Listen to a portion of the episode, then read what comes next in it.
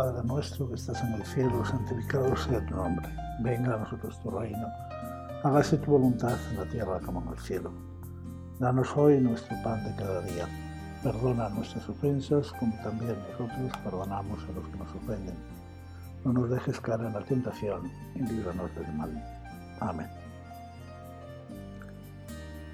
Invocando a Dios nuestro Padre, nos ponemos en su presencia para hacer este rato de oración, considerando el Evangelio de San Marcos, el capítulo 1, versículos 29 a 45, donde después de haber eh, entrado en la sinagoga de Cafarnaún, Jesús se retira a casa, a casa de Simón Pedro, donde se puede decir que eh, sería recibido como en casa propia.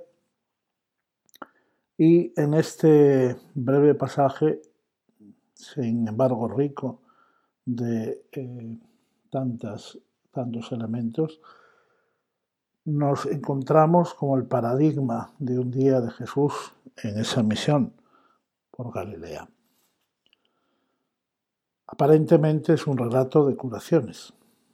Vamos a leerlo. En cuanto salieron de la sinagoga de Cafarnaún, fueron a la casa de Simón y de Andrés con Santiago y Juan. Recordemos que eran los primeros discípulos, acaban de ser llamados en el mar de Galilea. Jesús lleva, se puede decir, a la casa de sus primeros discípulos, Andrés y Simón Pedro, los dos hermanos Santiago y Juan.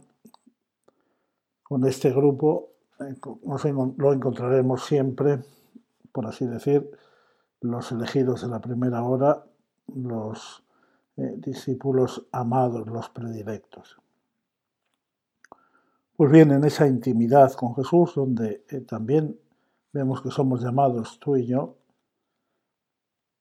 se nos dice cómo Jesús ha venido a compartir nuestra cotidianidad, las alegrías, pero también las penas. La suegra de Simón, dice el evangelista, estaba acostada con, con fiebre y enseguida le hablaron de ella. Se acercó, la, tomó de la mano y la levantó. Le desapareció la fiebre y ella se puso a servirles. Aparentemente es un acontecimiento pues banal. Pero si lo meditamos despacio, además de sacar la conclusión que Simón estaba casado, y por lo tanto mm, lo lógico es que fuera su mujer más joven la que se ocupara de los huéspedes. Sin embargo, no es una visita puramente de cortesía. Jesús, que es invitado como uno de la casa, como un hermano mayor, es puesto al corriente por los de la casa, no está de visita es puesto al corriente de las penas, de, los agobios que en ese momento pues sacuden a la familia. Hoy estamos acostumbrados a tratar las enfermedades con medicinas, pero en, hace dos mil años, pues estar una persona anciana con fiebre, pues podía suponer una tragedia ya que eh, solo los ricos pues tenían medios para acceder a los médicos que además estaban pues muy poco desarrollada la medicina y desde luego eh, también fuera de los remedios caseros pues no tenían acceso a las medicinas. Por eso es tan importante la actividad de Jesús curando, porque significa un abrir a, todos las puertas de la salud. La salud sabemos por otros milagros que siempre integral del alma y del cuerpo. Pero quería fijarme en un detalle que parece, al parecer, anodino, pero pienso que es de gran importancia. Esta suegra que está eh, con fiebre, Jesús se le acerca, la toma de la mano y la levanta, desapareciéndole al momento la fiebre. Evidentemente, eh, pues es un milagro, digamos, de, que parece de categoría menor, pero para aquella familia pues eh, es impresionante, es impresionante. La instantaneidad, la fuerza de esa presencia. ¿Quién es este que hemos acogido que ante una enfermedad que puede ser grave, pues solo con su presencia con su querer la levantó y desapareció la fiebre. Es el misterio de la presencia de Jesús, qué puede hacer Jesús en nuestra vida si lo acogemos en nuestra casa con fe, si le dejamos actuar. Pero quería eh, fijarme en este detalle. Ella se puso a servirles. repito que lo lógico me parece que una enferma pues se queda convaleciente. Además, en aquella casa, pues probable que si vivía la mujer de Simón, pues fuera ella con las otras mujeres jóvenes de la casa, la que las hermanas de Simón las que se preocupara de atender a los huéspedes. El evangelista nos quiere decir dos cosas a mi modo de ver. Primero que la curación es radical, no es simplemente pues, como el efecto de una pastilla, sino que hay una sanación completa. Por eso esta mujer eh, le las fuerzas completamente y es capaz, por eso, de servir. Pero además eh, hay otro aspecto. Ella se puso a servirles. Nadie se lo ha pedido. No era su obligación. Había quizá otras más eh, aptas y dispuestas a hacerlo. Pero es lógico que quien ha recibido un beneficio tan grande de parte de Dios, pues quiera corresponder a ese beneficio. Lo decimos en el refrán, amor con amor se paga.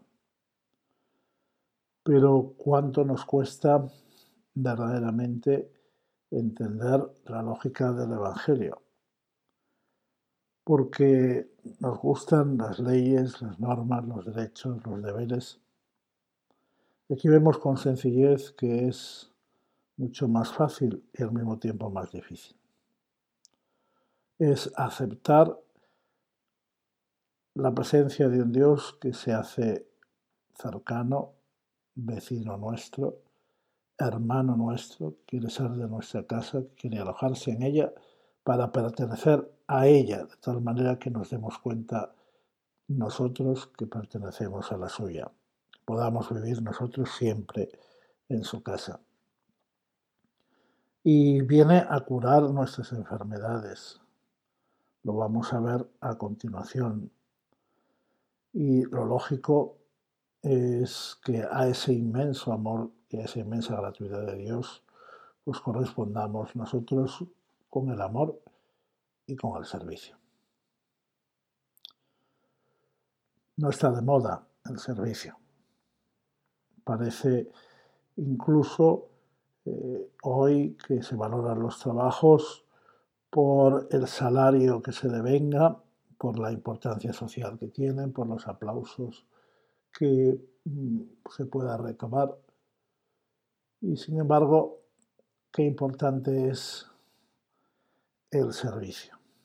De tal manera que nos encontraremos con esa declaración de Jesús a sus discípulos cuando cerca de la pasión les hable de la cruz, donde frente al deseo de los hombres que buscan mandar, les diga que el Hijo del Hombre, el Mesías, no ha venido a ser servido, sino a servir y dar su vida en rescate por muchos. Por esa multitud que quiera dejarse servir, y les obligará, nos obligará a los discípulos a dejarnos lavar los pies sucios por el Maestro, hasta que aprendamos a hacer lo mismo. Esos pies sucios que son nuestros pecados. Eso es lo que podemos verdaderamente nosotros entregar a Dios nuestra fiebre, nuestra enfermedad, nuestras dolencias, nuestros pecados.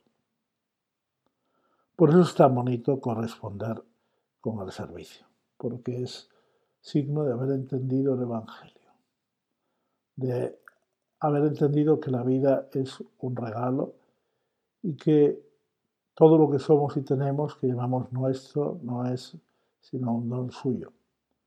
Y por lo tanto, poniéndolo al servicio del prójimo, al servicio de a veces quien no nos lo puede pagar, de quien no puede corresponder, incluso de quien no lo merece, pues estamos haciendo el servicio más auténtico, que es el más desinteresado.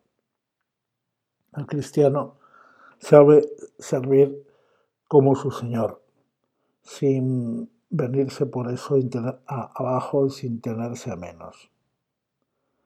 Sabe que está siguiendo a un Señor crucificado, a un Señor que eh, se ha llamado servidor de todos, se ha llamado diácono. Hemos conservado en griego la palabra que significa servidor y hemos hecho de ella un ministerio en la iglesia. Aunque a veces los ordenados, sobre todo ya presbíteros u obispos, nos olvidamos que seguimos siendo diáconos.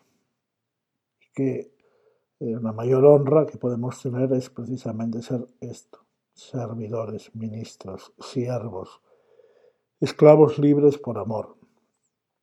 Porque no hacemos, y esto es eh, la vocación de todo cristiano, pero especialmente de los que nos llamamos ministros en la Iglesia, pues no hacemos sino corresponder a la elección, al inmenso amor, a la cercanía del Mesías, del Salvador, que pasa por nuestra vida y que se quiere alojar en nuestra casa.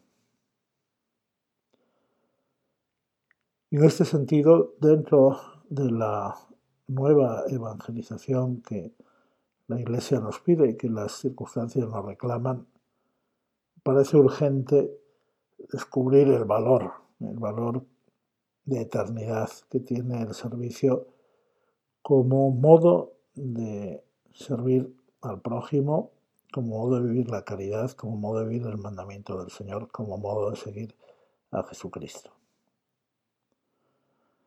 Servir, decía San José María, para servir, servir. Servir, pues no es una actitud. Es muy fácil tener una actitud de servicio, pero que no corresponde a la disposición real del corazón. Como son amables, pues los vendedores hasta que les compramos. Como son amables, pues todos los publicistas, como tratan pues de aparentar eh, servicio. Pero está todo vinculado a, la compra, al, efecto eh, buscado. Es un uso no nocivo, pero sí espúreo del servicio.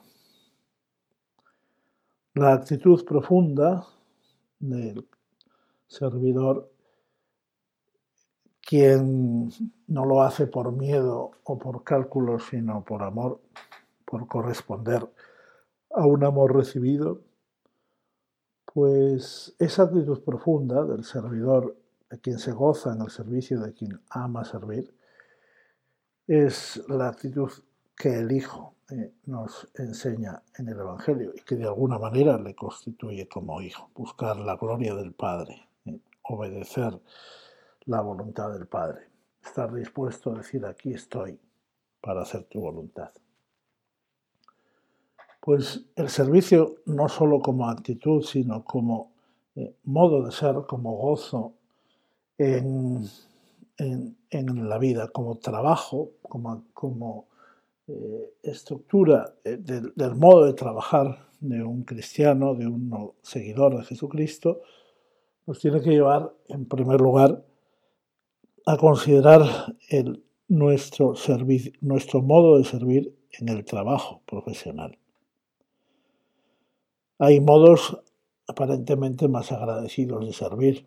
Podemos eh, dedicarnos pues, a atender necesidades lejanas, a atender casos graves, a hacer pues servicios aparatosos extraordinarios y no está mal que si podemos lo hagamos. Pero esas circunstancias extraordinarias pues siempre eh, son excepcionales y desde luego serían un engaño si nos eh, separaran de lo que es nuestro modo eh, fundamental de servir, que es cuidar el trabajo profesional, ejercitarlo con amor, saber que mediante ese trabajo estamos eh, contribuyendo al bien común. Se pueden hacer las cosas de muchas maneras, pero un cristiano sabe que no es lo mismo trabajar mal que trabajar bien. Por eso, para servir a la sociedad, para servir a la familia, para servir al prójimo, un cristiano tiene que capacitarse para no ser un diletante, un aficionado, sino un buen profesional, uno de quien se puede fiar, un médico al que no se le mueren los pacientes, un maestro que no educa burros, un eh, pues un policía que no se deja corromper, etc. El trabajo santificado, santificante, santificador, el trabajo considerado con esta actitud como el mejor servicio, como el primer servicio.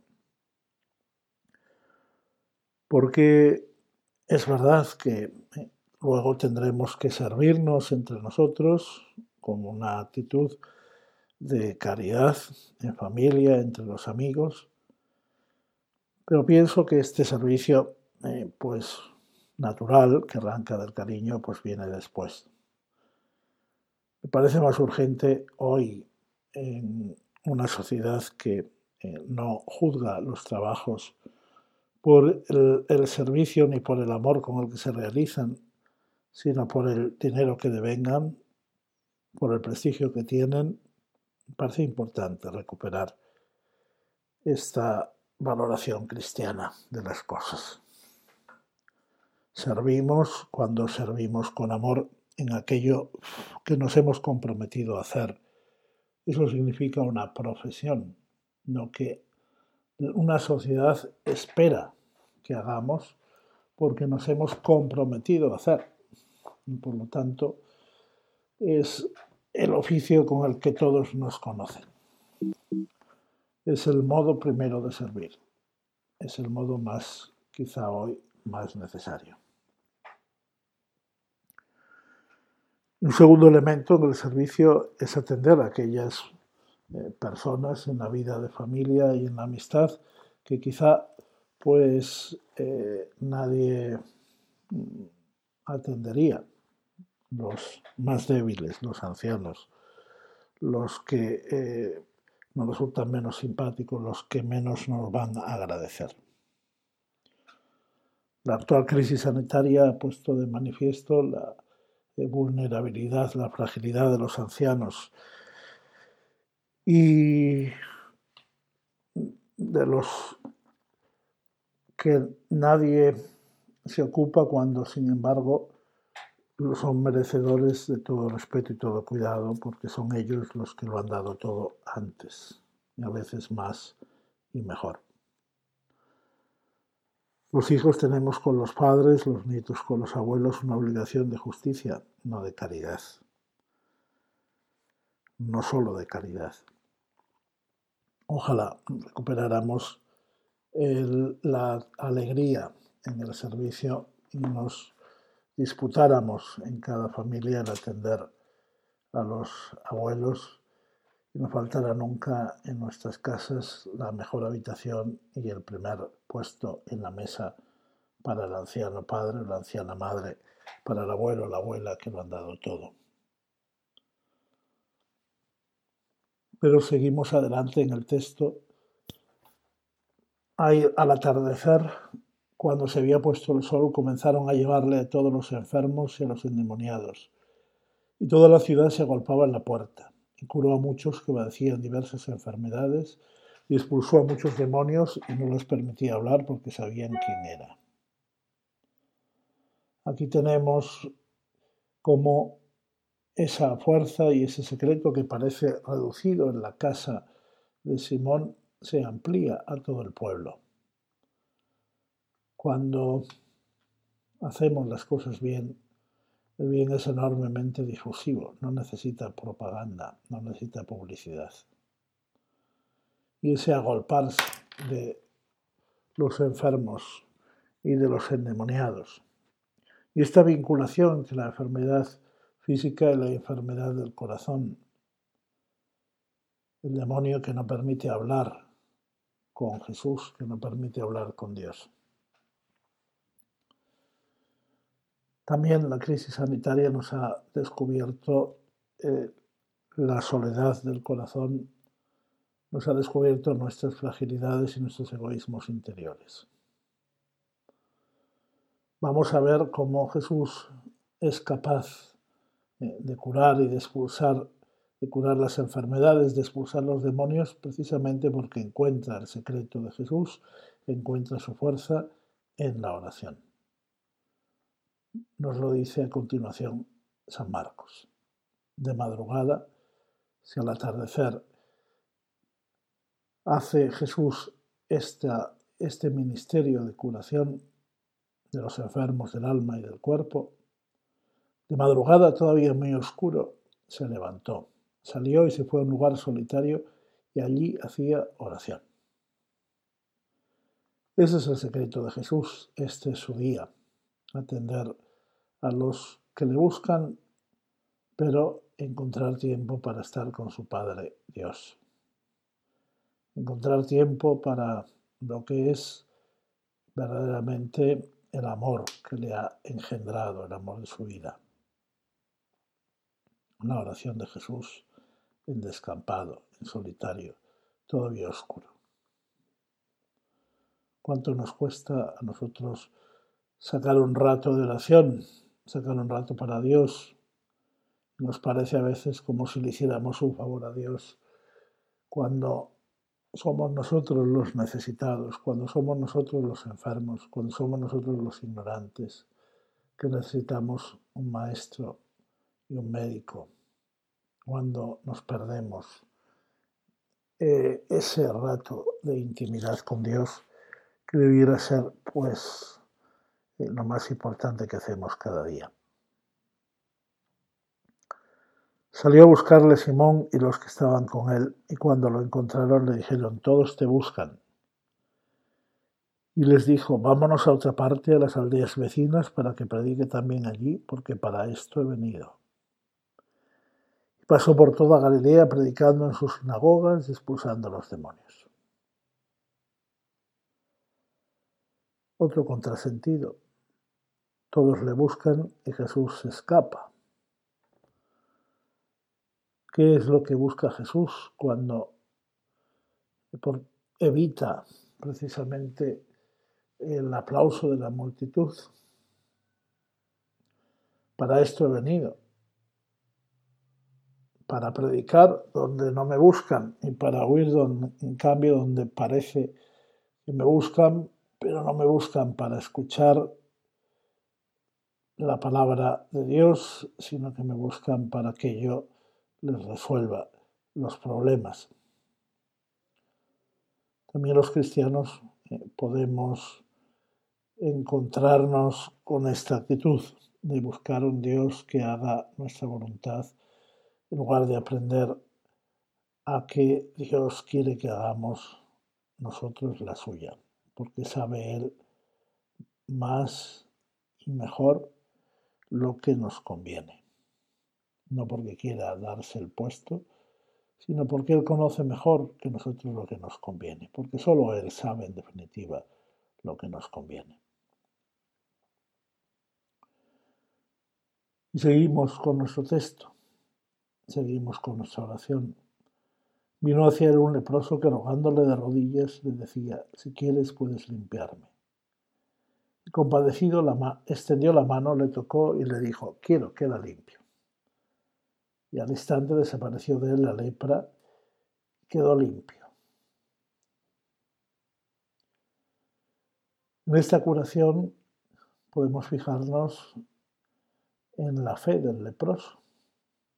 Lo lógico es que se hubiera acercado pidiéndole limosna, pidiéndole un poco de comida o una ayuda.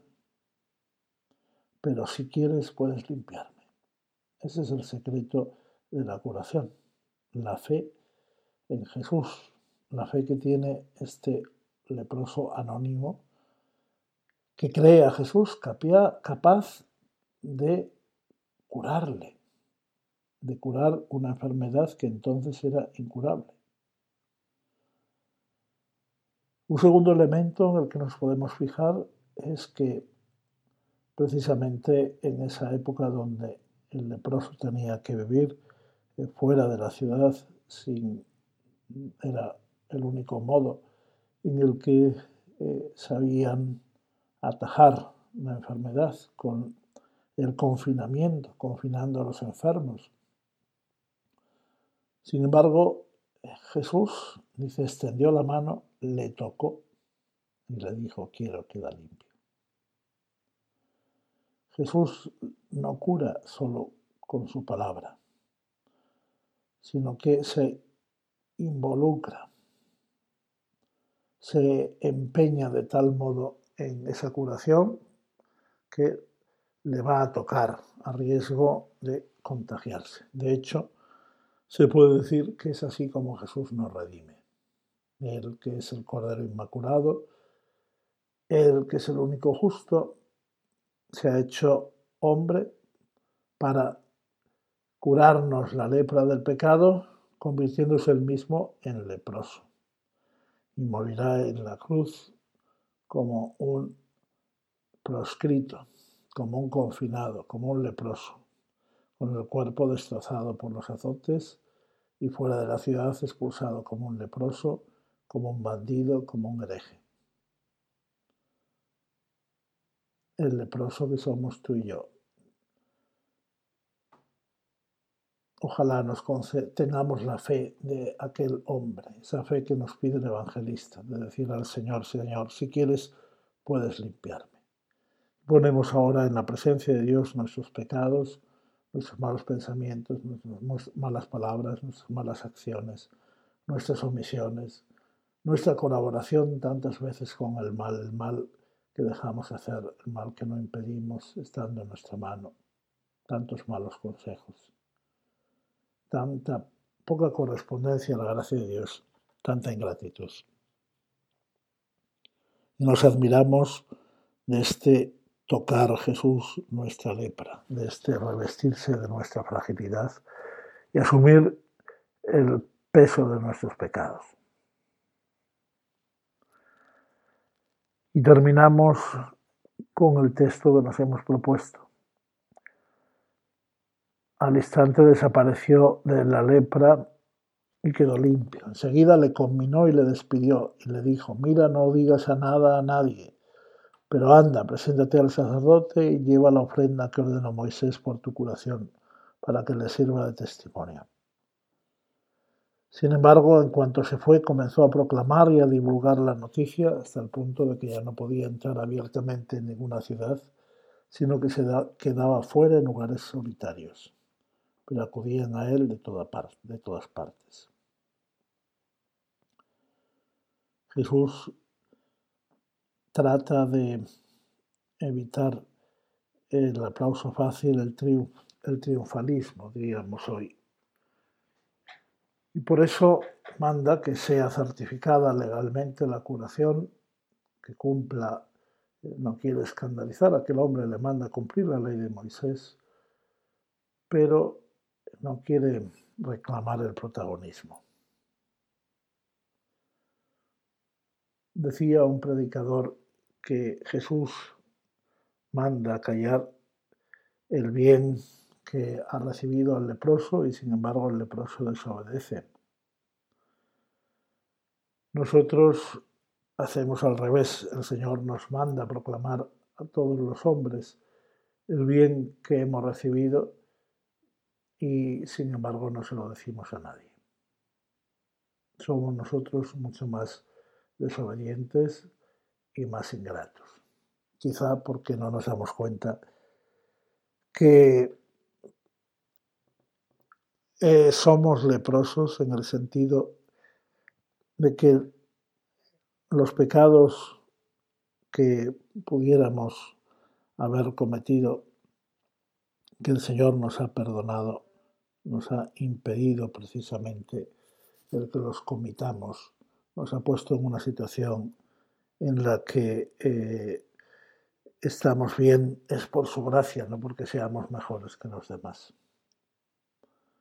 Por eso vamos a obedecer nosotros anunciando, dando testimonio a los demás con nuestra vida de lo que Jesús ha hecho con nosotros, de cómo ha perdonado nuestros pecados, ha curado nuestras enfermedades, nuestra fragilidad y sobre todo de esa lepra que podríamos tener, que es la falta de fe o eh, pecados graves y que si no los hemos cometido, pues ha sido por la gracia de Dios que los ha prevenido.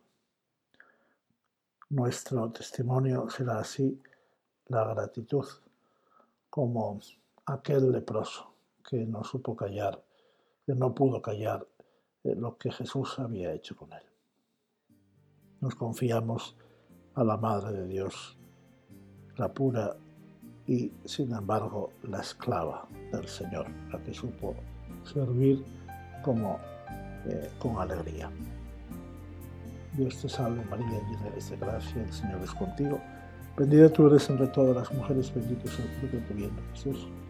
Santa María, Madre de Dios, ruega por nosotros pecadores, ahora y en la hora de nuestra muerte. Amén. Gloria al Padre, al Hijo y al Espíritu Santo, como era en el principio, ahora y siempre, por los siglos de los siglos.